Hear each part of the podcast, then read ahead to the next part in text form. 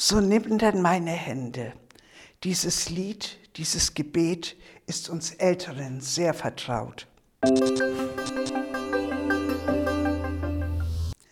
Der Liedertext stammt von Julia von Hausmann, die im Dezember 1836 in Riga geboren wurde. Sie war Erzieherin an verschiedenen Orten im Baltikum. Ab 1890 war sie Musiklehrerin in St. Petersburg. Sie starb dann 1901 bei einem Ferienaufenthalt in einem russischen Ostseebad. Julia von Hausmann war nicht verheiratet. Es gibt jedoch eine Geschichte, die allerdings nicht belegt ist. So soll sie mit einem Missionar verlobt gewesen sein. Als sie ihm nachreiste und auf der Missionsstation ankam, erfuhr sie dort, dass er inzwischen verstorben war. Etwas, das wir uns gar nicht vorstellen können in Zeiten von Handys und Multimedia. Aus dieser Situation heraus soll Julia von Hausmann das Gebet So nimm denn meine Hände geschrieben haben. Leider wird das Lied hauptsächlich bei Beerdigungen gesungen, daher auch die sehr tragende Melodie. Dabei umfasst dieses Gebet doch unser ganzes Leben. So nimm denn meine Hände und führe mich bis an mein selig Ende und ewiglich an Gottes Hand durchs ganze Leben geführt werden. Welch ein wunderbarer Gedanke.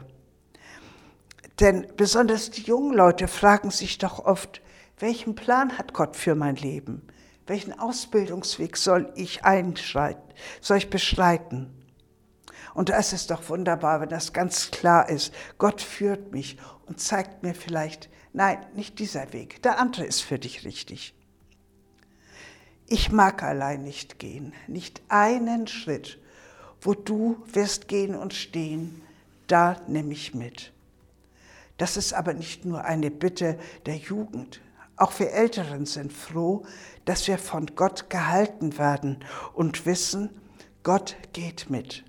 Auch wenn es mir gesundheitlich nicht gut geht, wenn ich ernstlich krank bin oder wenn es an mein Lebensende geht. In dein Erbarmen hülle mein schwaches Herz und mach es gänzlich stille in Freud und Schmerz. Diesen Teil des Textes kann man gut nachvollziehen, wenn man den persönlichen Hintergrund von Julia von Hausmann vor Augen hat. Aber auch wir erleben schmerzhafte, aufwühlende Dinge. Da ist es gut, wenn Gott uns darüber zur Ruhe kommen lässt und sich unser erbarmt. Erbarmen, barmherzig sein, das steht für Mitgefühl und Milde gegenüber einem in Not geratenen Menschen. Auch wir, Alte wie Junge, sind auf Gottes Erbarmen, auf seine Vergebung, seine Liebe, sein Verständnis angewiesen. Darum bitten auch wir, in dein Erbarmen hülle mein schwaches Herz und mach es gänzlich stille in Freud und Schmerz. Lass ruhen zu deinen Füßen, dein armes Kind. Es will die Augen schließen und glauben blind.